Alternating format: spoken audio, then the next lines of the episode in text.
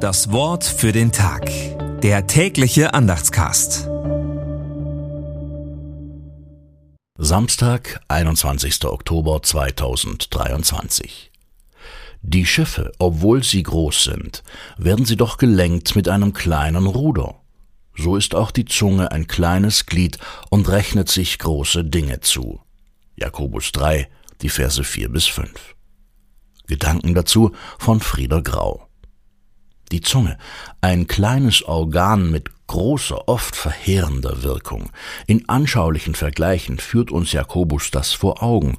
Wer von uns hat nicht schon einmal vordergründig schön geredet und hintenrum gelästert? Aus dem gleichen Mund kommt Gottes Lob und Menschenfluch. Halleluja und verdammt nochmal. Das soll nicht so sein aber es lässt sich nicht einfach abstellen und verändern. Letztlich kann kein Mensch seine Zunge ganz im Zaum halten. Da macht Jakobus sich selbst und uns nichts vor. Er ist kein frömmelnder Optimist, aber er fordert uns auf zu überlegen, wessen Gewächse wir sind und aus welcher Quelle wir leben.